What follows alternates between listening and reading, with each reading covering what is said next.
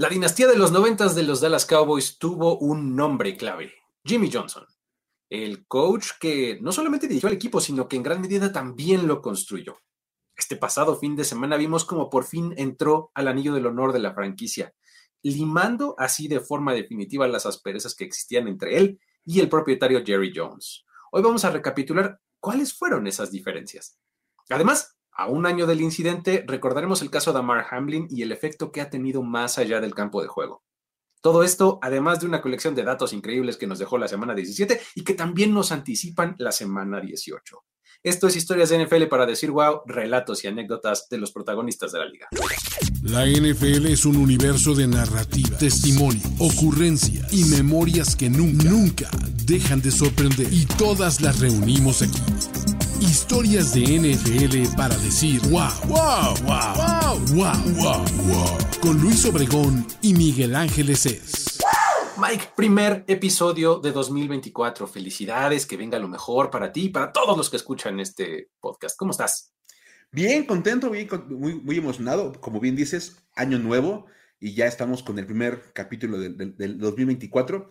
No platicábamos desde el año pasado, Luis. Exacto, sí, sí, sí. Puede faltar esa clásica broma de la clásica broma. joke. Ah, exacto. Oh, desde el año pasado. Muy bien. Una vez sacado eso del sistema, ¿podemos seguir adelante? Podemos empezar a hablar de Damar Hamlin, por favor. Vámonos con lo bueno, porque la verdad es que tenemos varias cosas bien padres que platicar. Y es que fíjate, justo estamos grabando tú y yo este, este capítulo el 2 de enero. Ajá, sí. Entonces, para ti y para mí que estamos grabando, estamos exactamente a un año de la tragedia de Damar Hamlin. Exacto, sí, un añito. Un añito exactito. Entonces, vamos a platicar un poco, ¿te parece? Ahí tendremos que ir entrándole los dos porque está, está buena la historia. venga, venga. Fíjate, vamos a empezar recordando que el 2 de enero de 2023 estábamos todos bien, así, pero bien listos para ver uno de los juegos más atractivos de la temporada. El Bills contra Bengals. ¿Te acordarás que era como... Venían los dos en un momentazo o sea, de verdad se anticipaba muchísimo este partido, casi tanto como si lo trajéramos esta temporada como el 49ers contra Ravens. Más o menos así se anticipaba ese ¿no? Era un choque de trenes, básicamente, entre ellos dos. Lo que no sabíamos es que de verdad íbamos a acabar viendo algo completamente diferente a lo que esperábamos ver. Sí. Porque a mediados del primer cuarto, Joe Burrow conecta un pase con T. Higgins, que al momento de atrapar el balón se lanza hacia adelante con el hombro de frente para impactar al defensivo de Buffalo, que era el safety Damar Hamlin.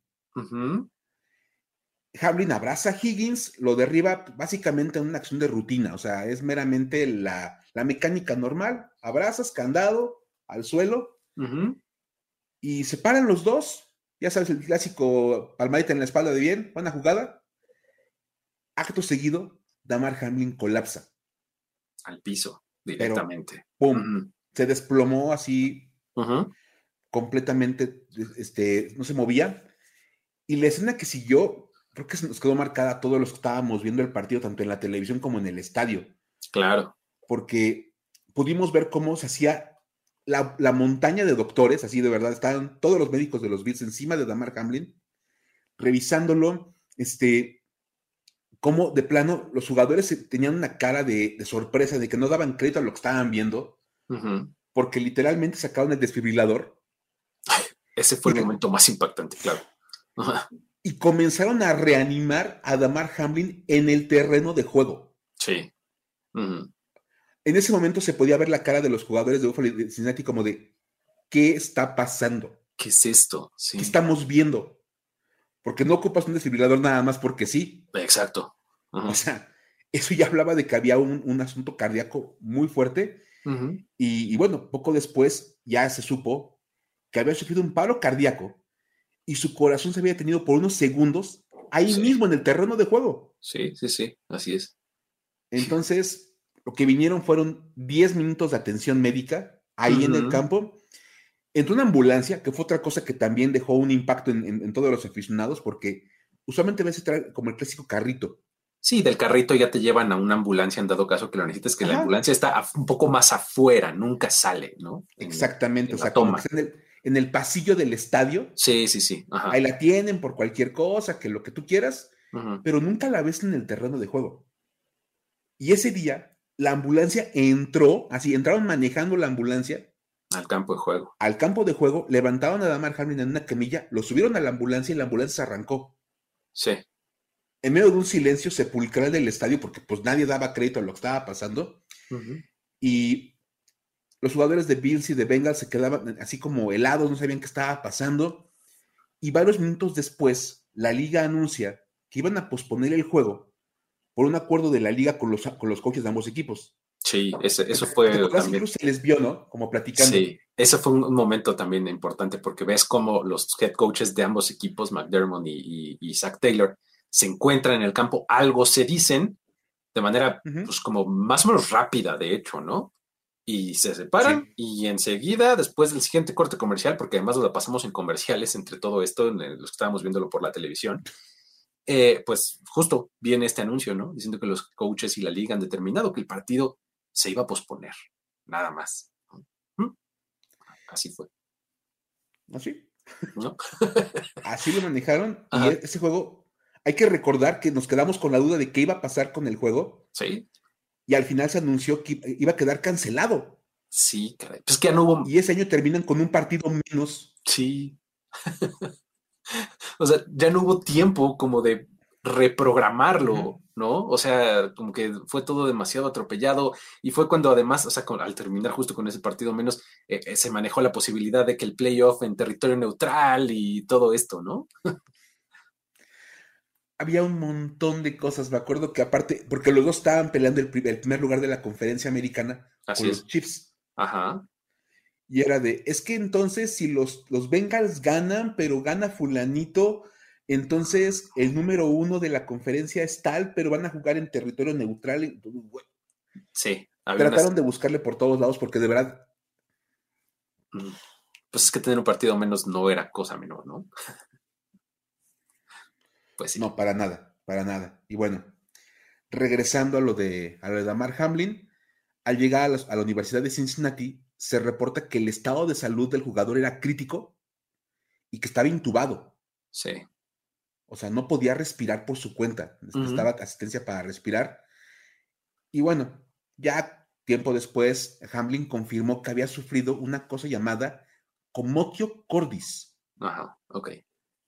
Que Explican los médicos y las páginas que hablan de temas de salud que es una condición extremadamente rara, donde el ritmo cardíaco es interrumpido por un golpe en el pecho que ocurre en un espacio específico del ritmo cardíaco. O sea, el golpe puede venir en cualquier momento del ritmo cardíaco y no, no ocasiona esto. Tiene que ocurrir exactamente como en el segundo exacto del, ritmo cardíaco para que el corazón se detenga. O sea, es, dicen, la, prueba de que eso pase en un contacto es muy, muy baja. Pero difícil, ¿no? Pasó en el terreno de juego del Bills contra Bengals. Este, esta condición, de hecho, el comotio cordis, es fatal en el 97% de los casos si no se atiende en los primeros tres minutos. Ok, muy bien. Ok, o sea, es, es prácticamente letal si no reaccionas rápido. ¿no? Tienes que reaccionar, pero de verdad, de manera inmediata, porque tres minutos no es nada. Lo interesante es que cuando uno saca las cuentas en el del terreno de juego, o sea, de ver cómo cae Damar Hamlin y cuánto tardan en llegar los, los, eh, médicos y el staff de los Bills a donde él estaba, son aproximadamente 15 segundos. Wow. Muy bien. Lo cual es una verdadera locura. Porque por acá estaba cayendo Damar Hamlin y ya estaba corriendo uno de los del staff de los Bills a donde él estaba. Sí. O sea, la primera persona que llega a Damar Hamlin era como con 10, 15 segundos de distancia de que cae. Sí, sí, sí, sí. Esa fue la clave para poderle salvar la vida a, él. Y obviamente, pues ahí como que arrancó una, una cosa larguísima y que ahora, bueno, a un año de distancia, creo que es bueno como ir recordando, ¿no, Luis? Sí, es, eh, bien interesante porque, bueno, después de que Hamlin eh, pasa varios días en el, hospital, en el hospital de la Universidad de Cincinnati recuperándose, eh, el respirador artificial le fue retirado unos días después del accidente, todo esto, y eh, un poco después ya estaba caminando, recibiendo terapia física y demás, y pues bueno, para abril se reportó que Hamlin había recibido el alta médica para regresar al fútbol. O sea, es, fue, uno de los primeros como hitos realmente importantes, ¿no? Porque bueno, ya había sobrevivido, ya había como recuperado, digamos, la fortaleza regular, ¿no? Pero que en abril dijeras, dijeran, órale, ya puedes jugar en la NFL, o sea, no una cáscara con tu squad, en la, NFL, ¿no? Entonces, pues, eso estaba muy impresionante. Y se da en abril. Luego, todo esto trajo un punto muy importante a la mesa, que es eh, la importancia de la rápida atención que Hamlin recibió en el terreno de juego, eh, esto a manos del personal médico de los Bills, como ya bien lo mencionabas, ¿no? Fue unos segundos después. Una de las claves es que este equipo, como todos los de la NFL, cuentan con un desfibrilador en la banca. Entonces, las estadísticas señalan que uno de cada 10 personas que sufren un paro cardíaco fuera de un hospital mueren antes de llegar al hospital por no recibir una descarga de desfibrilador rápidamente. ¿no? O sea, pues, por más cerca que esté el hospital, no tardas menos de tres minutos, como decías. ¿no? Por supuesto. Entonces, el hecho de que haya recibido ahí las descargas en el campo fue toda la diferencia. Está increíble, impresionante. ¿Y qué, dices? De verdad, cuando, cuando uno se entera que un equipo de NFL tiene un desfibrilador, dices, ay, por favor, ¿no? Como para qué. ¿no? sí. Pero me acuerdo que alguna vez tú y yo lo platicamos y decíamos, este simple hecho de que, de que hayan salvado la vida de Amar Hamlin justifica el tener 32 desfibriladores en la liga. El que haya desfibrilado en cada estadio. No hay problema, ya. E, está más que validado, más que, más más que bien, y valió la inversión. Así es. Y pues bueno, los, los, datos también añaden que de las probabilidades de sobrevivir a un infarto se duplican o se triplican si se recibe reanimación cardiopulmonar de forma inmediata, que fue otra cosa que también sucedió ahí con, en el caso de Hamlin, ¿no? Entonces, eso también es súper, súper importante, ¿no? Ahora, Hamlin regresa a los emparrillados en agosto, ¿no? Porque, pues bueno, sigue con los Bills, llega la pretemporada y es cuando llega aquí. Y él se dedica entonces, desde entonces a promover la concientización sobre el uso de desfibriladores y de la importancia de la RCP, la de esta resucitación cardiopulmonar, ¿no? Entonces, básicamente agarró esto como su causa, como su bandera de decir, yo estoy aquí platicando con ustedes por esto. Entonces, háganlo, ¿no? Aprendan a hacerlo, ¿no? Básicamente. Por supuesto. Ahora, este suceso hizo evidente que muchos, o por no decir todos, los clubes deportivos juveniles no cuentan con desfibriladores y que incluso hay atletas que no saben ni siquiera lo que es un paro cardíaco repentino.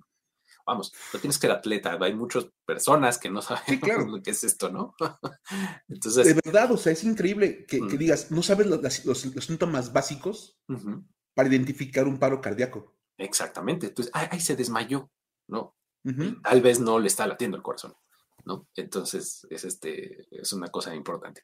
Luego, el caso de Hamlin volvió el tema parte de la conversación por todos lados, a nivel nacional en Estados Unidos y pues bueno, en, muchos otros países en donde se cubre la NFL, ¿no? Y pues cuando ocurren estos otros casos en el deporte, como por ejemplo el de Bronny James en el básquetbol colegial o y los futbolistas Tom Lockyer o de Gales y Rafael Daumena de Ghana, pues entonces se hizo evidente que no era un caso aislado, o sea, esto está pasando, pues a lo mejor sí en un, en un bajo índice, es, raro que suceda, pero sí pasa. Y puede pasar otra vez. Exactamente. Entonces ahí es cuando Damar Hamlin se vuelve la cara de esta campaña de concientización, trabajando con la Asociación Americana del Corazón, que es la AHA en inglés, ¿no? Por las, iniciales, ¿no? American Heart Association, ¿no? Y pues bueno, en marzo se funda la NFL Smart Heart Coalition, eh, que pues tiene 37 organizaciones aliadas, entre las cuales se encuentran la ya mencionada AHA, el Colegio Americano de Cardiología, la NCAA y la NBA, además de muchos otros. Entonces, se crea esto y pues Hamlin también lleva su lucha a Washington, peleando por un cambio en las leyes. Él, quería que eh, se destinaran recursos federales para el acceso a desfibriladores en las escuelas, tal cual, o sea, ya a legislar, ¿no? Sí, por supuesto. Imagínate. Y me acuerdo que cuando salió eso, que él hablaba de esta parte de, defender esta cuestión de, tener este, este equipo en, las, escuelas, dice, y no tiene que ser una cosa que digas, ah, está en el locker del maestro de educación física y está bajo llave. Exacto, y, hay una llave que está abajo de un candado, no, o sea, sí. todo mal, ¿no? y tiene dos años que no checamos si le sirven las pilas. Exacto. Ajá. O sea, es, lo tienes que tener y tiene que estar a un lado de donde estás trabajando, donde están entrenando los chicos, para que en el caso de que llegue a suceder, lo tengas a la mano. Plenamente funcional y con alguien que lo sepa usar. Exactamente. Además. Por supuesto. ¿no? Exacto. Entonces, en noviembre, la gobernadora de New York, que es, eh, bueno, era o es, no sé, Kate- Katie Hochul, firmó una ley que vuelve obligatorio que los campamentos juveniles y programas deportivos que tengan al menos cinco equipos deben contar con al menos una persona entrenada para usar este equipo, el desfibrilador, ¿no? O sea, programa se refiere como a una institución educativa o club privado o lo que sea, que tenga cinco equipos diferentes, ¿no? Ya sea por edades, por eh, varonil y femenil o por diferentes disciplinas o lo que sea, pero cinco equipos distintos, tiene que haber por lo menos equipo y personal capacitado, ¿no? Sí, Básicamente. Entonces, Huckle hizo aquí la referencia directa al caso de Hamlin al momento de anunciar esta ley, ¿no? Y, pues bueno, así es como eh, ha tenido un gran impacto, ¿no? Porque, pues, eh, en el campo, en realidad, para los Bills, él solamente ha visto acción en cinco juegos este año. Ha participado en 17 snaps defensivos, 94 de, de equipos especiales, pero pues queda muy claro que su regreso a la actividad ha tenido eh, mucho, mucho más que ver y un impacto mucho más grande fuera del campo. ¿no? Así es como. Totalmente. O sea, de verdad es, es impresionante. Es más, se habla de que va a ser el Comeback Player of the Year. el Este juego al regreso del año, porque, pues, vamos, nadie consideraba, vamos, que tan siquiera fuera a tener una vida normal Ajá, después de lo que le pasó. Que haya regresado a jugar fútbol americano ya es una, una maravilla. Y él dice, si mi, si mi nueva función en la vida es concientizar a los demás sobre esto, venga, esa va a ser mi misión y eso lo, eso lo voy a hacer. lo tomo, ¿no? O sea, bien interesante. Ahí está. A un año de lo sucedido con Damar Hamlin, platicamos aquí estas eh, consecuencias bastante positivas que ha tenido. Ahora vámonos a lo que sigue. Sábado por la noche, mi querido Mike, y eh, antes de que se diera la pifia arbitral, este Jimmy Johnson y Jerry Jones, este, eh, como que terminaron la historia amor-odio, ¿no?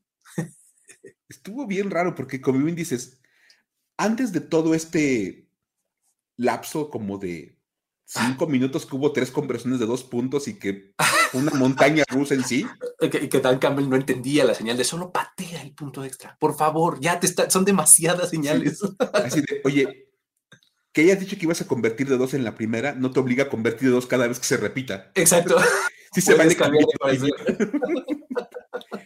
Sí, por supuesto. Eh, pero, a ver, platicamos esta porque está buena y yo sé que aparte a, a ti, como a todos los aficionados de los Cowboys, es un tema que les pega directo en el corazón, Sí, nos el llega. tema de, de Jerry Jones y Jimmy Johnson, porque Jimmy Johnson, al mismo tiempo de ese partido, mucho antes de, así de, mucho antes de la tragedia que ocurrió con Sí. los oficiales, Ajá. Se volvió el nuevo integrante del Ring of Honor de los Dallas Cowboys. Ujú. Y este evento nos recuerda que esta relación Jerry Jones-Jimmy Johnson es uno de los what if Ujú. más grandes de la historia del NFL. Sí, totalmente. O sea, Ese, hay- ¿Qué hubiera sido si Sí, se hubieran sí, llevado sí. bien? No, o sea, de verdad, hay- tú, le- tú le preguntas a gente que estaba en contacto con el equipo en aquel entonces, o jugadores o algo así, y te dicen, hemos ganado cinco al hilo sin problemas. Cinco. Así, ya de ahí vemos si después se Sí, nos claro. empezaba a complicar, pero cinco, seguro. Así de, ¿No? mínimo, el primer tricampeón de la historia si hubiera existido con los Dallas Cowboys. Ese se daba por sentado, ¿no? Ujú. Y de ahí un par más, va, échanos. Fácil. Ya entonces ya veíamos que, ay, en una de esas ya se empezaban a complicar las cosas porque empezaba la agencia libre y demás, y no es que, ¿no? Pero sí nos aventábamos cinco, todo, todo el mundo dice, ¿no? Claro, y es que, a ver, platiquemos un poquito del, del buen Jimmy Johnson, que primero fue coach colegial en Oklahoma State, Ajá. allá como a principios de los ochentas, y luego estuvo en la Universidad de Miami, que es donde gana como prominencia, cuando sí. Era, era coach de los Bad Boys de, de- Sí. de Miami. Con Michael Irving, justamente. Michael Sí, Irving era parte de ese equipo. Ajá. Y en 1989 es contratado por el nuevo dueño de los Dallas Cowboys, por Jerry Jones, Ajá. que acababa de comprar al equipo. Ujú. Y una de las primeras cosas que hizo Jerry Jones, que me acuerdo que hizo, era así de cómo hacer amigos rápidamente en el trabajo, Ajá. despide a Tom Landry, Ajá. el único head coach que había tenido la franquicia en su historia. Sí. Sí, sí. O sea, me acuerdo que, yo me acuerdo que, bueno, mi papá es, es- es fan de los, de los Dallas Cowboys. Y cada que hablaba de Jerry Jones decía, es que este cuate corrió a Tom, o sea, corrió a Tom Landry. Eso no se hace. ¿Quién corre a Tom Landry de, un trabajo? Pues vamos, era básicamente la figura que representaba a los Dallas Cowboys. Sí, y, lo hacía bien, pues, ¿no? era súper ganador y súper consistente, innovador, etcétera, ¿no? y luego se traía Jerry Jones a un coach colegial para reemplazarlo. Es un cuate que aparte era como de Jimmy Quién. Exacto. Jimmy Johnson, la verdad es que hay que decirlo, le fue de maravilla con los Dallas Cowboys. Demostró una gran habilidad para encontrar talento en el draft, que creo que era una de como sus grandes cualidades como entrenador en jefe. Sí. Que veía jugadores colegiales así como de rondas intermedias. Eso como, como lo que hicieron los Rams de encontrar a Buka Nakua, eso lo hacía Jimmy Johnson como de cada año en el draft. Exacto. Agarraba una joyita ahí de quinta ronda. Y además, bueno, como ejecutivo tenía momentos bien interesantes, como por ejemplo hacer el cambio de Herschel Walker, cuando lo manda a los Vikings y que obtuvo un montón de selecciones de draft, y con eso armó la dinastía de los Cowboys. Todo eso lo hizo Jimmy Johnson. De hecho, decías, podían haber sido cinco. Con Jimmy Johnson nada más fueron dos Super Bowls, los que ganaron, que fueron aparte consecutivos, 27 y 28, lo cual lo volvió uno de los, uno de seis coaches que hasta el momento han ganado un bicampeonato. Nada más para recordar y para, para que vean dónde está ubicado Jimmy Johnson. O sea, comparte categoría de los únicos que han logrado un bicampeonato, nada más, así humildemente, con Vince Lombardi, Don Shula, Chuck Noll, Mike Shanahan y Bill Belichick. Bien. Ahí nada más, así de. Un club un poquito exclusivo. Sí. Bicampeonato obviamente se refiere a dos campeonatos, uno seguido del otro, ¿no? O sea, no dos campeonatos eh, en su carrera ni nada, sino uno primero y el siguiente año el otro. ganar en años consecutivos. Exacto, a eso se refiere este de bicampeonato. Y esa es la parte padre. Lo que gana Jimmy Johnson, lo, cómo arma un equipazo con los Dallas Cowboys, está plagado de estrellas. Pero Luis, insisto, esto, esto les pega mucho más directo a ustedes como aficionados a los Cowboys Platícanos un poquito cómo era esa relación con Jerry Jones y cómo estuvo el asunto. Pues es que mira, de entrada tienes que, tienes que irte un poco a, los años mozos de estos dos, porque ellos eran compañeros de la universidad. Eh, ambos estudiaban y jugaban en Arkansas, en los Razorbacks, ¿no? Y entonces, eh, pues ahí, de ahí se conocen, eh, de ahí es que Jerry Jones como que contacta a Jimmy Johnson, se lo trae para trabajar con él, pero pues su relación laboral se deterioró muy rápidamente en Dallas porque pues ambos sentían que cada uno era el responsable principal del éxito del equipo. Oh. Entonces, pues bueno, eh, Jones era el general manager, ¿no? O sea, como lo sigue siendo hasta la fecha, además del propietario. Pero en realidad Jimmy Johnson tomaba la mayoría de las decisiones de personal del equipo, ¿no? Entonces, pues es un poco de quién lo hace y quién se lleva el crédito, ¿no? Eh, pues era, era, era complicado. Para 1993, Jones trató de recuperar parte de ese control y Johnson le dijo, wow, wow, no, espérate, espérate, mira qué bien vamos. O sea, ya ganamos un Super Bowl. El 93 ya habían ganado el 92, ¿no? Y le dice, no, no, no, espérate, yo lo estoy haciendo bien, ¿no? Entonces, en diciembre de ese mismo 93 vino un incidente en el que Jimmy Johnson confesó que estaba interesado en volverse head coach de los Jacksonville Jaguars. Oh. El equipo de expansión de la NFL, ¿no? Pues un poco eh, usando poder de negociación, ¿no? Acá hay una oportunidad, aquí no, aquí no me están dejando crecer y acá hay una oportunidad, eh, pues, un equipo nuevo, de armarlo como yo quiera, otra vez, ¿no? Entonces, utiliza eso un poco como palanca de negociación, ahí negociando a través de los medios además, ¿no? Y pues cuando se le pregunta a Jerry Jones sobre esto, responde algo así como, solamente yo podré decidir el futuro de Jimmy Johnson como head coach. Una, una, declaración muy Jerry Jones. Sí, sí, sí. Yo soy el dueño de esta franquicia y ¿qué crees? Tú trabajas para esa franquicia, entonces, ergo, soy tu dueño, básicamente. Yo decido tu futuro. claro. ¿No? Entonces, pues bueno, eso obviamente no le sienta nada, nada bien a Jimmy Johnson y para 94, un año después, tras ganar el segundo Super Bowl, o sea, después de la temporada de 93, Jerry Jones declara todavía que cualquiera podría haber dirigido a ese equipo hasta el Super Bowl. ¿no? Oh. o sea, vamos, en términos de talento, puedes ver a qué se refería. Si eran muy talentosos los Cowboys de este año, pero así como cualquiera, sí, pues, la verdad no, ¿no? no hacía falta. O sea, es más, incluso puedes alegar de, ajá, cualquiera puede dirigir ese equipo, pero el equipo lo armó Jimmy Johnson. Sí, exacto. Además, ajá, además, ¿no? No sé, como que lo ocuparías un poquito para que mínimo de entrada armara el equipo. Sí, y fíjate, eh, para el 28 de marzo del 94 los dos acordaron que terminarían su relación laboral, ¿no? Y entonces Jerry Jones como que remata y, como que comprueba esta declaración que hizo, contrata a Barry Switzer de la, Universidad de Oklahoma y gana el siguiente año el Super Bowl. ¿no? no en el 94, sino en el 95. Entonces, como diciendo, claro, ya ven, cualquiera puede llevar este equipo al Super Bowl, ¿no? Pero pues la verdad es que justo ese, Super Bowl se gana por el talento que había en ese roster. Claro.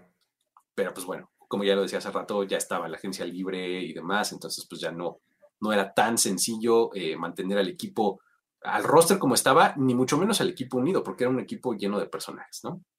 Entonces, eh, por muchos años, Johnson no fue incluido en el Ring of Honor de los Cowboys. Eh, que hay que este, mencionarlo, este Ring of Honor ya existía en el Texas Stadium, ¿no? En el estadio anterior. Y cuando, cuando abren el ATT Stadium, que primero se llamó Cowboy Stadium, este, en 2009, como que hacen la réplica exacta, ¿no? Y poco a poco, a cuentagotas, han ido metiendo nuevos nombres. Creo que está bien, ¿no? Que, que, una franquicia haga eso, ¿no? O sea, que no a todo mundo que haya sido bueno en este equipo, vamos a meter, pues, no, Creo que sí tiene que ser un club exclusivo, pero creo que Jimmy Johnson se merecía estar ahí desde casi, casi dos años después de que se fue, ¿no? Entonces... Cinco títulos de los Cowboys, dos son corte tres son cortesía de Jimmy Johnson. Sí, te pones exigente tres, exactamente. Y somos como muy, así, muy, muy piquis. Él ganó dos y dejó armado el equipo para ganar uno más. Exactamente, ¿no?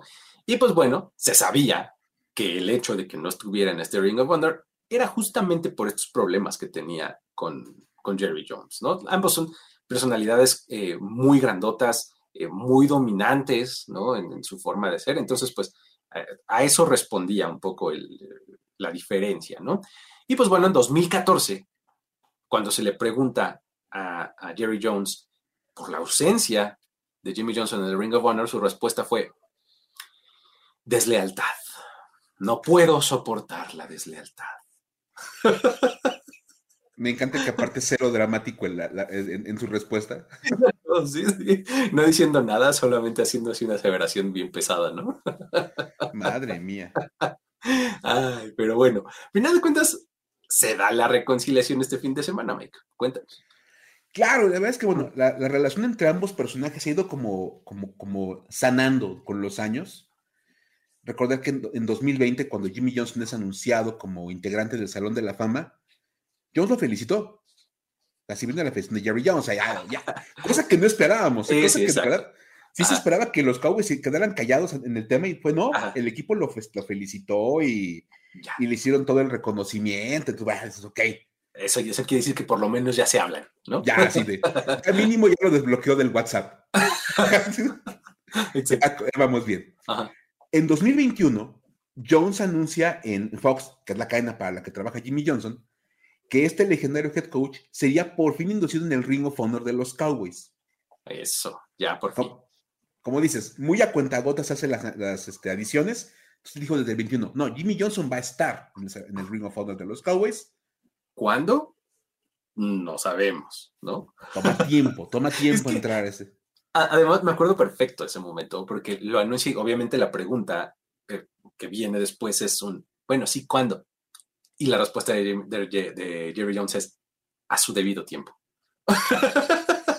Así de, es que se ha pasado como 20 años de que se fue. 30 años. como dice, tenía que haber entrado dos años después. A su debido tiempo. Lo mejor es que ese debido tiempo fue precisamente el sábado pasado. Muy bien. Ya, ese fue el debido tiempo.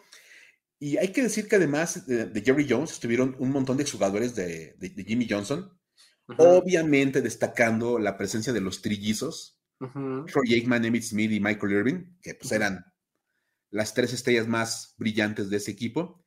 Y además le trajeron hasta leyendas. Llegó Roger Staubach, por amor, o sea, estaba la plana alta de los Dallas Cowboys en el, estadio. Todos los integrantes del Ring of Honor estaban en la ceremonia. O sea, estaba ahí eh, eh, de Marcus Ware, que es mucho más para acá, pero estaba Bob Lilly, estaba Randy White, etcétera. O sea, había mucha, este, mucha celebridad de diferentes épocas del equipo. Además de celebridades de otros equipos, ¿eh? O sea, estaba, por ejemplo, todo el crew con el que trabaja en Fox, Michael Strahan, este, um, eh, um, el de los eh, el de los Raiders, eh, Howie Long, ¿no? Ahí estaba, este, toda, toda esa banda con la que él trabaja ahora, ahí estaba. Sí. Estuvo muy padre, la verdad, esa parte. Es más, Craigman estaba narrando el partido. Ajá, y baja del, del y, enseña cómo, cómo, ya tenía ahí su, saco que decía Cowboys Ring of Honor. Se me lo voy a poner porque tengo que bajar. Entonces, ay, deja Joe Buck ahí en, el palco como solito para él bajar a, la ceremonia. Y bueno, obviamente, pues da la impresión de que ya al colocar a Jimmy Johnson en el, en el Ring of Honor de los Cowboys, como que se cierra esta historia entre estas dos figuras que son esenciales para la historia de los Dallas Cowboys. No puedes entender la historia de esta franquicia sin Jerry Jones y sin Jimmy Johnson. Y afortunadamente están cerrando esta relación en una buena nota. Sí, y sobre todo con lo que dice eh, eh, Jerry Jones, ¿no? En su discurso, algo así como diciendo, este, eh, fue clave para el éxito del equipo. O sea, le termina dando su crédito. O sea, no dándoselo todo, porque, pues, como crees? ¿No? Pero le termina dando crédito, ¿no? O sea, fue clave para la construcción del equipo y del éxito y no sé cuánto, ¿no? Y, lo mismo Jimmy Johnson, ¿no? Cuando le toca hablar a él, igual, ¿no? Hace algo similar, le agradece a todo el mundo, le agradece a los fans, a los haters, este, una cosa maravillosa. y me encantó que cerró con su. ¡Ay, nada más una cosa más! Exacto. Solamente me queda una cosa más que decir, ¿no? How about them Cowboys? Que era parte de su frase. Él acuñó ese, esa frase. Sí, exactamente. Él genera y bueno, ya estaban emocionadísimos todos y bueno, fue una cosa buena. Después vino todo el show de Dan Campbell y la conversión y los oficiales, todo, pero en ese momento todo el mundo estaba muy feliz y muy contento por cosas meramente deportivas. No sabes, yo estaba al borde de la lágrima, pero bueno.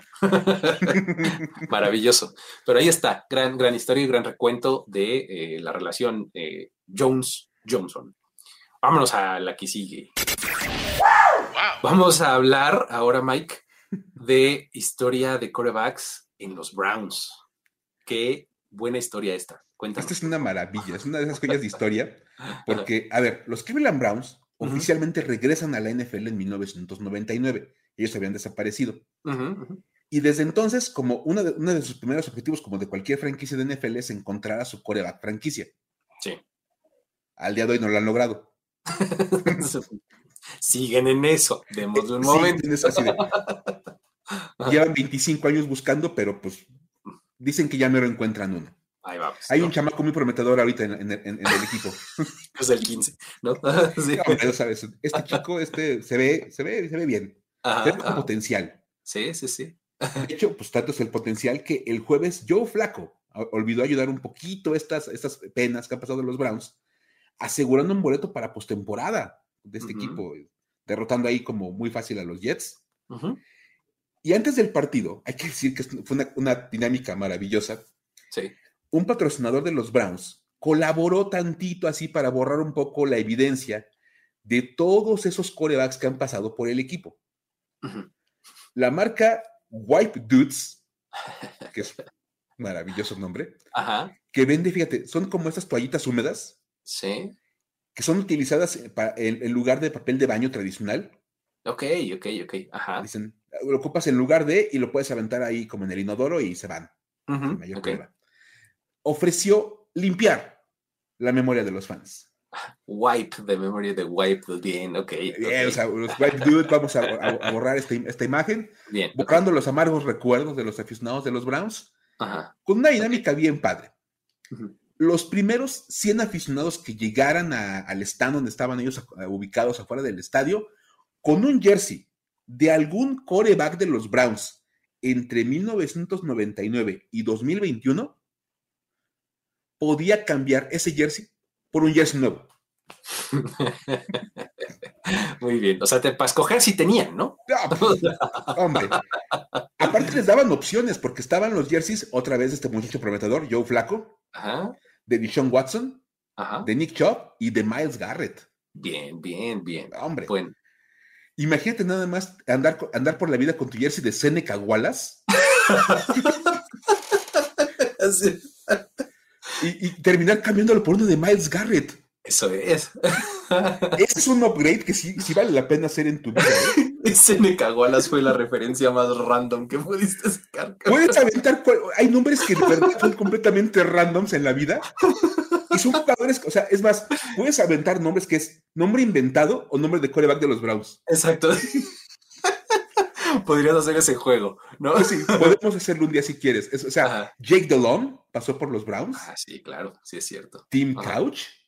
Sí, Tim Couch es como de más alto perfil porque fue una selección alta. En claro. ¿no? No salió, pero era muy prometedor. Pero Zene Cagolas me encantó, es, Es una onda maravillosa.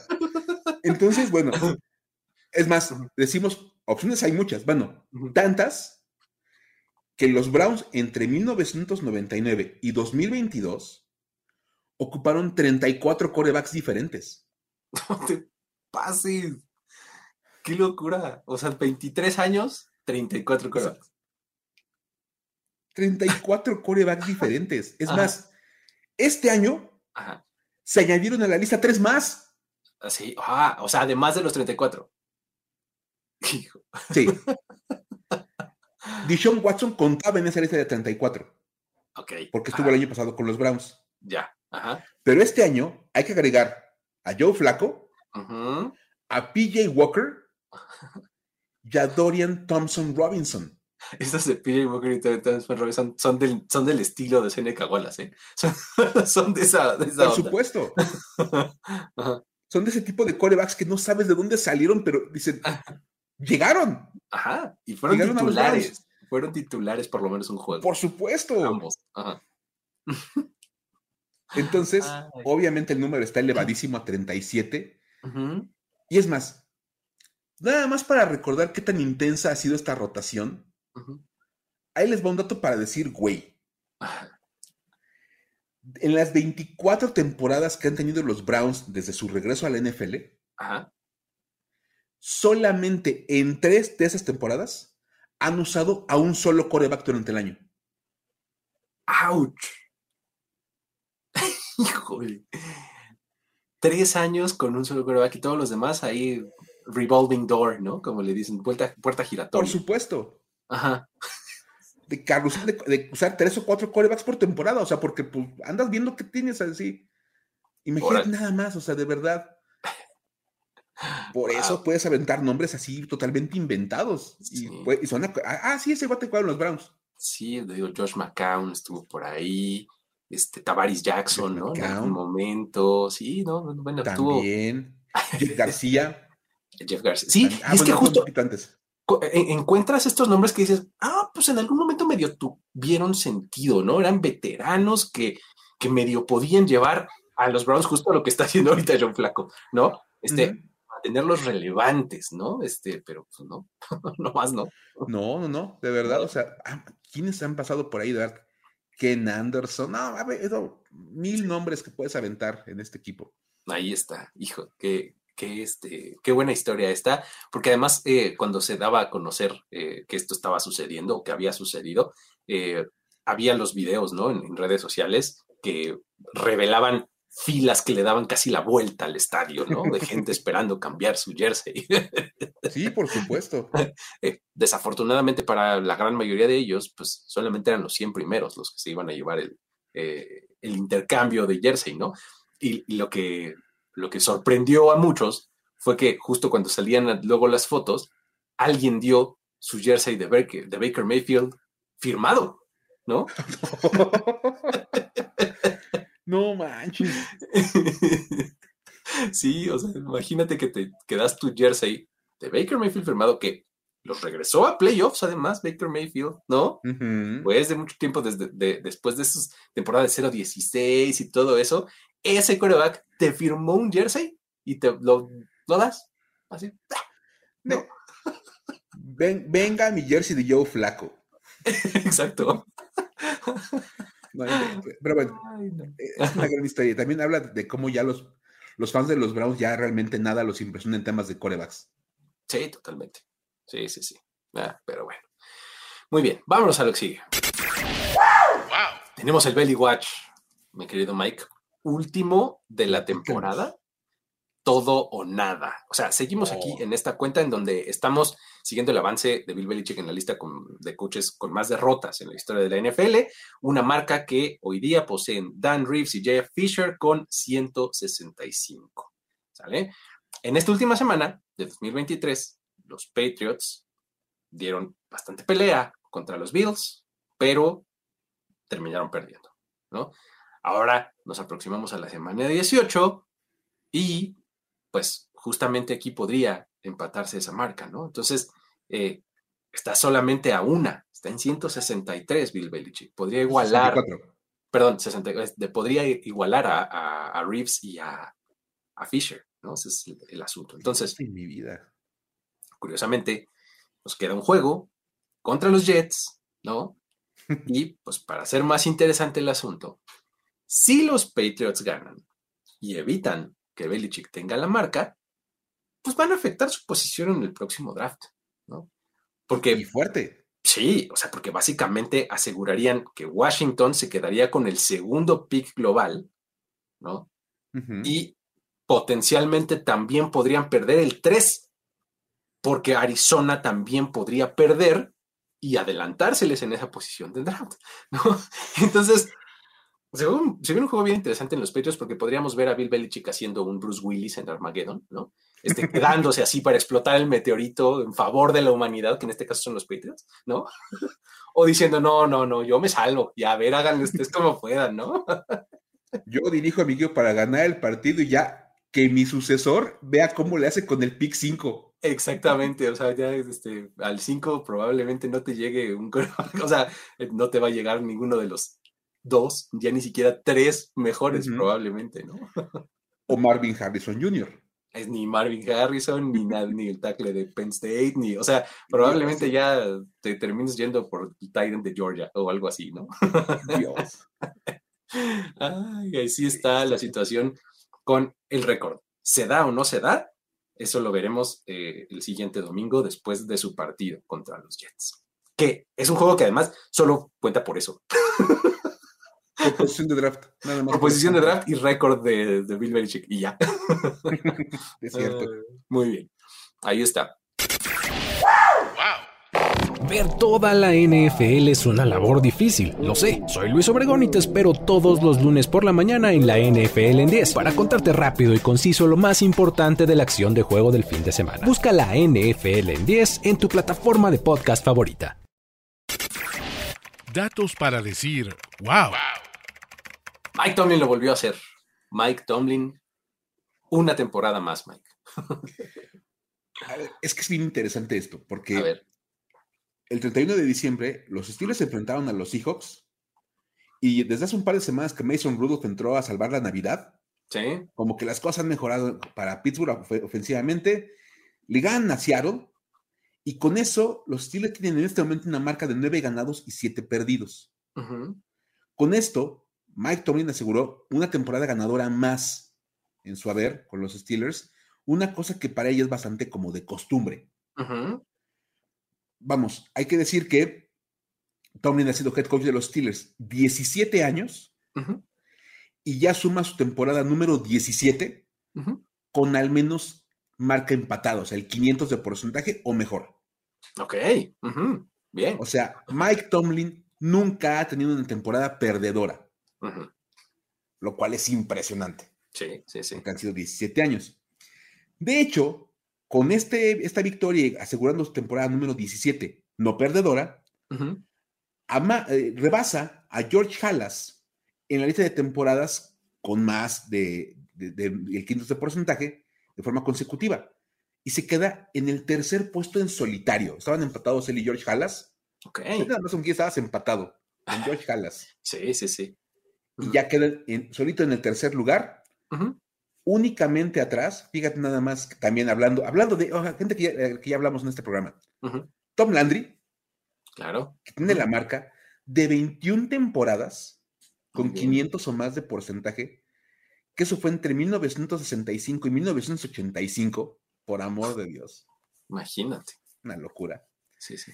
Y luego Bill Belichick, que, que tuvo temporadas ganadoras y por ahí tuvo, hay como un intento de temporada eh, empatada, que fue un 9-7, entre 2001 y 2019. Está muy impresionante. Una brutalidad. Aparte eran temporadas de 12 ganados y 4 perdidos y cosas por el estilo, que era una cosa salvaje. Sí, como dices, o sea, no era así de, ay, apenas la libró con el 9-7, como dices. De esas tuvo una. De ahí Ujú. fuera eran doble dígito de victorias, Todas. ¿no? De verdad. Muy impresionante. Qué cosas. Pero bueno, ahí está el mérito también de, de Tomlin, ¿no? Que, eh, pues a pesar de que puede cambiar el equipo y puede cambiar el roster y demás, pues él sigue entregando estos resultados de no tener récord perdedor año con año, ¿no? Ahí está. Ahora, Jordan Love también está entrando en, este, en esta liga ahí, este, pateando la puerta, ¿no? y, y- y- y vale la pena poner un poco en contexto lo que ha hecho Jordan Love. O sea, su primera temporada, ¿no? Y pues ha sido buena desde el punto de vista de los Packers, pero pues como muchas cosas es necesario que le demos contexto para ayudarnos. Love ha lanzado para 3.843 yardas y 30 touchdowns en la temporada. Ok. 30 touchdowns, o sea, Muy bueno. son un montón, ¿no? Eh, Esto se considera muy bueno para el heredero de Aaron Rodgers y Brett Favre, como dijera el buen Pepe Segarra, el heredero de las glorias, ¿no? Este, de Aaron Rodgers y Brett Favre. Y eh, esto lo hace un número muy interesante, porque hacen ya que la temporada 2023 de Jordan Love sea mejor que cualquier temporada en la historia de su archirrival, los Chicago Bears. O sea, imagínate que la mejor temporada para un quarterback de los Bears la tuvo Eric Kramer en 1995 y él lanzó para 3.838 yardas y 29 touchdowns. No O sea, te pases.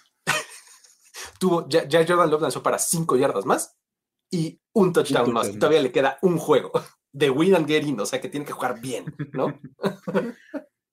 Esto, esto, es muy- esto- esto es bueno para los Packers porque aparte está jugando cada vez mejor Jordan Love. Eso es una súper. realidad. Tuvo un inicio de temporada medio irregular, pero ya juega mucho mejor. Pero qué mal habla de los Chicago Bears, o sea, de verdad. Que tu mejor quarterback no- estadísticamente hablando sea Eric Kramer, ya te Sí, dice algo. Sí, sí, sí. En el 95 no llegó a las 3.000, digo, a las 4.000 yardas. Sí, ¿no? inventes. Y Sí, a los 30 touchdowns. sí, y digo, hablamos de franquicias como los Browns que han buscado coreback. Chicago no está lejos, ¿eh? No. Lo que pasa es que no, no, no- tienen un carrusel tan extenso. O sea, no, son- no son Ajá. como de usar cuatro corebacks por año, que es como lo que ha, volado el tema con los Browns. Chicago es como de tiene un coreback o dos durante, durante el año y los, ahí los van como campechaneando. Sí, y son de como medio de media tabla un poquito para abajo, pero nunca son suficientes, ¿no? O sea, no son Ándale. pésimos, ¿no? Como que se comprometen un par de años con un coreback que Ajá. nomás no les funciona. Digo, Mitchell Trubisky, por ejemplo, muy reciente.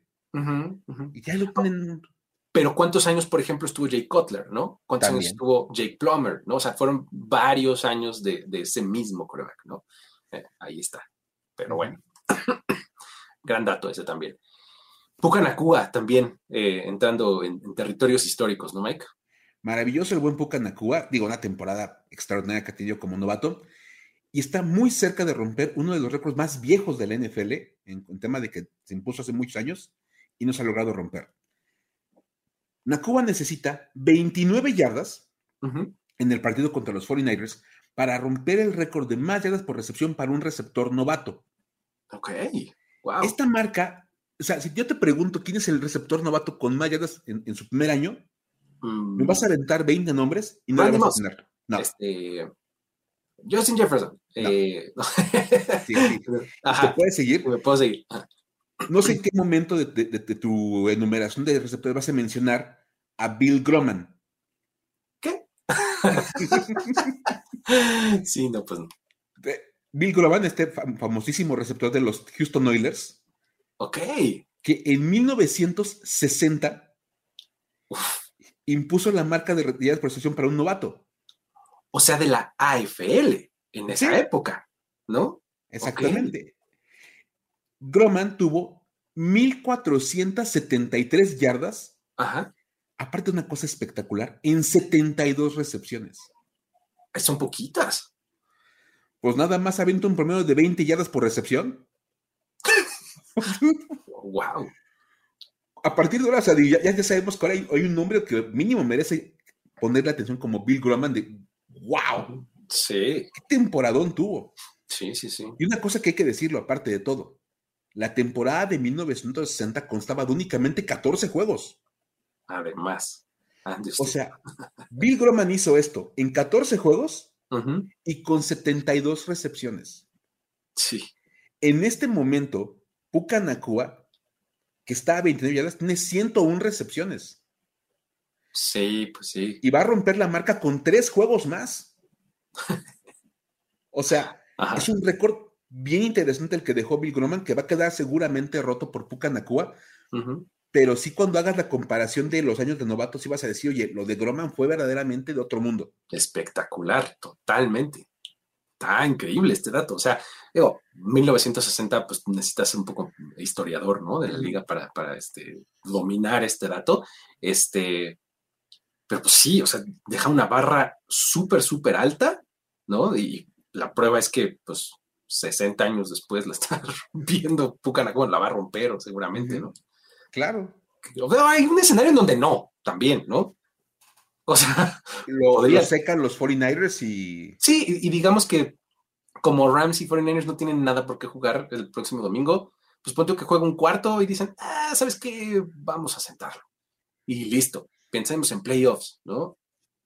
Y no rompe el récord. Yo casi quisiera creer que va a salir en el primer cuarto con titulares Rams y van, con la misión de, meterle eh, tres o cuatro pases a, a Puka Para que pongan la marca y lo sientes. Y vámonos, exactamente. Sí, sí, sí. Algo así eh, estaría bonito que hicieran. ¿No? Y que creo que ese va a ser la aproximación de juego de ambos equipos. ¿eh? O sea, tratarlo muy como juego de pretemporada, donde empezamos con nuestros titulares y, conforme va avanzando el juego, paulatinamente vamos sacándolos, ¿no? Pero bueno, ahí está el récord potencial de Pucanacua. Luego, también tenemos marcas y más marcas para los Ravens. Este es un equipo que, eh, bueno, sigue dominando la temporada 2023. Y pues tras la paliza que le dieron a los Dolphins, hay un par de cosas que destacar en temas de datos. Tras su imponente victoria ante Miami, los Ravens son el primer equipo desde la fusión en ganar cinco partidos consecutivos ante rivales que están tres juegos arriba del punto 500 por diferencia de 14 puntos o más. Madre mía, o sea, no es nada más como del equipo que llega a 7-6. Y no es como le ganamos a los buenos equipos este, con batallas. No, no, no. Los dominamos. Los aplastamos. Sí, por supuesto. Dos touchdowns de diferencia por lo menos, ¿no? Entonces, esa es una cosa importante. Ahora, en el partido contra los Dolphins, Lamar Jackson marcó además su tercer partido con rating perfecto, ya que al completar 18 de 21 pases para 321 yardas y 5 touchdowns, su rating fue de 158.3. Lamar Jackson está en fuego y con esto ya tiene tres juegos con rating perfecto en su carrera. ¿Con quién está ahí? Para ponerle contexto una vez más a los datos tres partidos en una carrera con rating perfecto los tienen Kurt Warner, Tom Brady, fin de la lista. Madre mía. Ahora Lamar Jackson. está muy, muy impresionante. Muy impresionante, ¿no? Entonces, ahí está. Eh, la marca, perdón, estos son los, los que están en el segundo lugar. En el primer lugar están Roethlisberger, Roethlisberger y Peyton Manning, que tienen cuatro en toda su carrera. O sea, estás hablando de, cuatro corebacks que tienen carreras súper largas, muy longevas, y solamente lo consiguieron tres o cuatro veces en el mejor de los casos. Y Lamar Jackson, pues está relativamente joven. Tiene 26 años. O sea, exacto, todavía no llega ni a los 30, ¿no? Está muy, muy impresionante, ¿no? Ahora, si queremos darle así un remate que la saca del campo para este dato, hay que hablar de Brett Hundley. Pro Bowl quarterback Brett Hundley, porque hay que recordar que él fue Pro Bowler la temporada pasada. Pues bueno, resulta que al completar un pase para touchdown de 19 yardas, pues él también tuvo rating perfecto. esto, lo, esto significa que esta es la primera vez en la historia que dos corebacks del mismo equipo tienen rating perfecto en un mismo juego. Para un mismo equipo, además, ¿no? No, inventes. o sea, los Ravens son dominantes como lo pongas. Por donde lo quieras ver. Lo que más me, sorprende de todo esto es que cuando ves el, stat line de, de, Lamar Jackson, completa 18 de 21 pases para, para 5 touchdowns. O sea, tuvo más pases de touchdown que pases incompletos. Oh, sí. Exactamente. Madre mía. Sí, sí, sí. Era más probable que lanzara un pase de touchdown a un pase incompleto. Sí, sí, sí. O sea, era, este, estaba jugando así como a, que, el balón no toque el piso, ¿no? Sí, el piso es lava. Sí, sí, sí. Algo así. Una locura. Muy bien. Ahora, del otro lado del espectro tenemos a los Panthers, que pues los blanquearon y pues estuvo gacho, ¿no? Estuvo feo, porque aparte, bueno, perdieron 26-0 con los Jaguars. Y vamos a ser sinceros, no es novedad para los Panthers perder en 2023. Vamos, es la derrota número 14 en la temporada para ellos. Lo que sí es nuevo para los Panthers es ir sincero. Ok. De hecho, fíjate una cosa, este es un dato bien interesante. Los Panthers no habían sido blanqueados desde la temporada de 2002. Oh, mira. Ok. O sea que tenían sus 21 años sin, irse blanqueados y acumulaban una racha de 342 partidos sin ser blanqueados. Lo que representa la segunda racha más extensa en activo. Ok. O que estaba en activo. Ajá. Porque ya la de los Panthers se terminó. en este momento, la racha en activo más extensa la mantienen, casualmente, los Ravens. Hablando de dominantes. Ok, ajá. Que no se han ido en cero en 351 juegos consecutivos. Ok. Y ahora, el segundo puesto de esta lista en activo la ocupan los Pittsburgh Steelers, que tienen 278 juegos sin irse blanqueados. Ok, muy bien. Interesante, ¿no? Ahí está, buenísimo.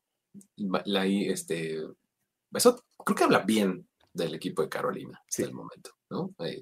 Este, lástima que David Tepper eh, le tira bebidas a los fans este, desde su palco. No sé si viste eso.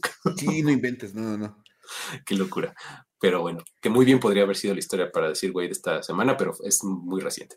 Entonces, este, um, hay que hablar también de cómo se rompió un empate aquí, porque al terminar, eh, vamos a hablar un poco de los Chiefs y del, oeste de la, de la, americana, porque al terminar la temporada 2015, vamos a echarnos un poquito atrás en la historia, la repartición de títulos divisionales de la AFC West era bastante sencilla. O sea, teníamos a los Broncos, a los Chargers y a los Raiders empatados en 15 títulos cada uno. ¿Sale? Y en segundo lugar estaban los Chiefs, pues estaban muy lejos, tenían 8 títulos divisionales, nada más, ¿no? Ahora, resulta que esta semana, pues no solo ganaron los Chiefs la división, sino que se rompió un empate, porque los Chiefs ganaron su octavo título consecutivo y ahora ya tienen 16 en su historia. Madre mía. O sea, ya dejaron atrás a los Broncos, Chargers y Raiders, que tienen 15. O sea, básicamente lo que estamos diciendo es, de 2015 a 2023, los Chiefs le dieron completamente la vuelta al standing. Ellos eran los menos ganadores y ahora ya dejaron atrás a todos los demás. Le llevan un, un título de ventaja a los otros tres rivales. ¡Wow! Ahí está, se rompió ese empate. Pero bueno, eh, ahora platiquemos de los Eagles, Mike, venga. Que andan volando bajo estos Eagles, ¿eh? La verdad es que, bueno, perdieron con los Cardinals. Eso aparte le, aseguró el primer lugar de la conferencia San Francisco. Y siguen en una caída libre, pero verdaderamente espectacular, lo cual es muy llamativo considerando que arrancaron en el año 10-1. De hecho, es una caída tan increíble que pocas veces hayamos visto algo similar Y no es una exageración decir de, uy, esto, esto casi nunca pasa, porque los Eagles son el primer equipo en 35 años en arrancar la temporada 10-1 y terminar la temporada con 5 derrotas o más. O sea, hablamos de cerrar dando tumbos, pues los Eagles ahí están. Tremendo. Pasaron de 10-1 a 11-5. Mm. O sea, tres doritos después ya estaban así como peleando por ser comodines. Sí, sí. Digo, ya tienen su lugar asegurado, pero pues sí, ya. O sea, está... Ya, es así como para ver hasta dónde les alcanza, pero vamos, este, o sea, ni siquiera van a ganar la división. Es muy probable que la pierdan, porque Dallas nada más está ganarle a Washington para, para Sí. asegurar. Entonces, O sea, la forma en la que mm, Filadelfia ganaría la división es que ellos ganen su partido contra Nueva York, contra los Giants, y que los Cowboys pierdan contra los Commanders. Es la única forma en la que Filadelfia gana. para un equipo que estaba 10-1, necesitar ayuda para ganar su división, Sí, sí es como muy increíble. sí, complicado. Pero bueno, vamos a cerrar los datos con un dato de élite, porque el gran diciembre de Joe Flaco ha dejado algunas cosas en perspectiva. O sea, Flaco, ya habíamos hablado un poco de él hace, hace unos momentos, suma 13 pases de touchdown solamente en este mes, lo cual ha sido clave Wow. para la clasificación de los Browns. ¿no? Lo que hace este dato increíble es que mientras Flaco ya suma 13 touchdowns solamente en el mes de diciembre, el mismísimo Kenny Pickett de los Steelers tiene 13 touchdowns en lo que va de su carrera. Madre mía. ¿no? Digo, de aquí ya saben que nos gusta comparar rivales divisionales, ¿no? Por eso primero Claro. nos hablamos de Packers y, y Bears y ahora este, aquí de Browns y Steelers, ¿no? Este, los 13 pases de, de Joe Flacco son más que los de la carrera de Kenny Pickett de los Steelers, ¿no? O sea, Joe Flaco en un mes te lanza lo que Kenny Pickett en lo que va desde su carrera profesional me lleva. Ahí está. Con eso cerramos los datos para decir wow y vamos rápidamente a la historia para decir güey. Venga. Historias para decir, güey. Esta es una historia buenísima. La verdad es que vamos a ser sinceros. Digo, sí, la parte de los de, de- de- de David Tepper aventando la bebida está, está, está llamativa, Es bueno. pero es es- bueno. esta no tiene perdón, de verdad. Ajá. Vas a ver, Luis. Si vieron el partido entre Packers y Vikings, que fue, el que le puso final a la semana 17, seguramente se dieron cuenta que Jay Alexander no estuvo presente en el partido. O sea, la defensiva de Green Bay salió sin este jugador que es aparte importante para ellos. Resulta que Alexander estaba cumpliendo una suspensión de un partido que le puso el equipo tras una situación ocurrida durante el, en el partido contra los Panthers de la semana 16. Ajá. Eh, Y el argumento o la versión oficial era conducta que va en detrimento del equipo. En ¿no? detrimento del equipo. Me- pero me encanta cuando le empezabas como a, a investigar, era de conducta en detrimento del equipo. O sea, ok, hizo algo en contra del equipo. Y dicen, Ajá. sí, fue una situación que, eh, que ocurrió durante el volado. ¿Tú- ¿Cómo? ¿Qué? O sea, ser malo para el volado le costó un juego. ¿O Perdió el volado y por eso lo castigaron. O sea. ¿cómo? O sea, Ajá. él aventó la moneda, o no sé, o sea, le quitó la moneda al oficial o qué hizo. Ah, Se robó la moneda. ¿Cómo fue? No? Bueno, resulta que lo que hizo, y ahí es la parte más interesante, es que se autoproclamó capitán del equipo y participó en el volado. Es que esa es la parte de que dices, ¿cómo? O sea, no solamente te metiste, sino que además tú llegaste a partir el queso. Por ¿no? supuesto. Resulta que este, pues es muy extraño, pero así fue. Jerry Alexander decidió que al, al- y el partido ser en Carolina, su ciudad natal, él tenía que estar con el grupo de capitanes y se metió con, el- con- con los demás jugadores de los Packers, que son capitanes del equipo, para la ceremonia del volado. Y como dices, no nada más se paró ahí, o sea, él tomó las decisiones. O sea, como el meme de I am the captain now, Ajá. Así Así. como el meme, de. Sí. yo soy el capitán ahora, Ajá. hagan de cuenta. Ajá. Resulta que, bueno, dicen no hubo muchos problemas porque pidió Cruz y salió Cruz. Ok, No. ahí empezamos. Tails never fails. Ajá. Entonces, bien. La bronca es que después como que se empezó a enredar un poco el asunto porque lo- el referee le pregunta qué quería. O sea, ok, ¿dónde está el volado? ¿Qué quieres? Y respondió que quiero que la defensiva esté primero en el terreno. Lo cual Este- se entiende como que quiere que paten. Sí, es que también el árbitro le hizo una pregunta muy abierta, ¿no? Así ¿qué quieres? Este, un helado de chocolate, casi, casi, ¿no? vamos a ser sinceros. ¿No? Este, eh, eh, es que dices, la gente que trabaja en el volado, que hace el volado como capitanes, ya saben que hay un protocolo. Exacto, sabes cuáles son tus opciones, ¿no? Entonces no es como de que digas, ah, pues que quiero, pues cualquier cosa. O sea, el jugador que es capitán del equipo ya sabe a lo que va a enfrentar en el, volado. Sí, claro. O sea, que la pregunta es como, como dices, es muy abierta, pero es, es porque nada más tienes dos opciones. Exacto. Y vamos a decir una cosa, y eso es la regla, así es.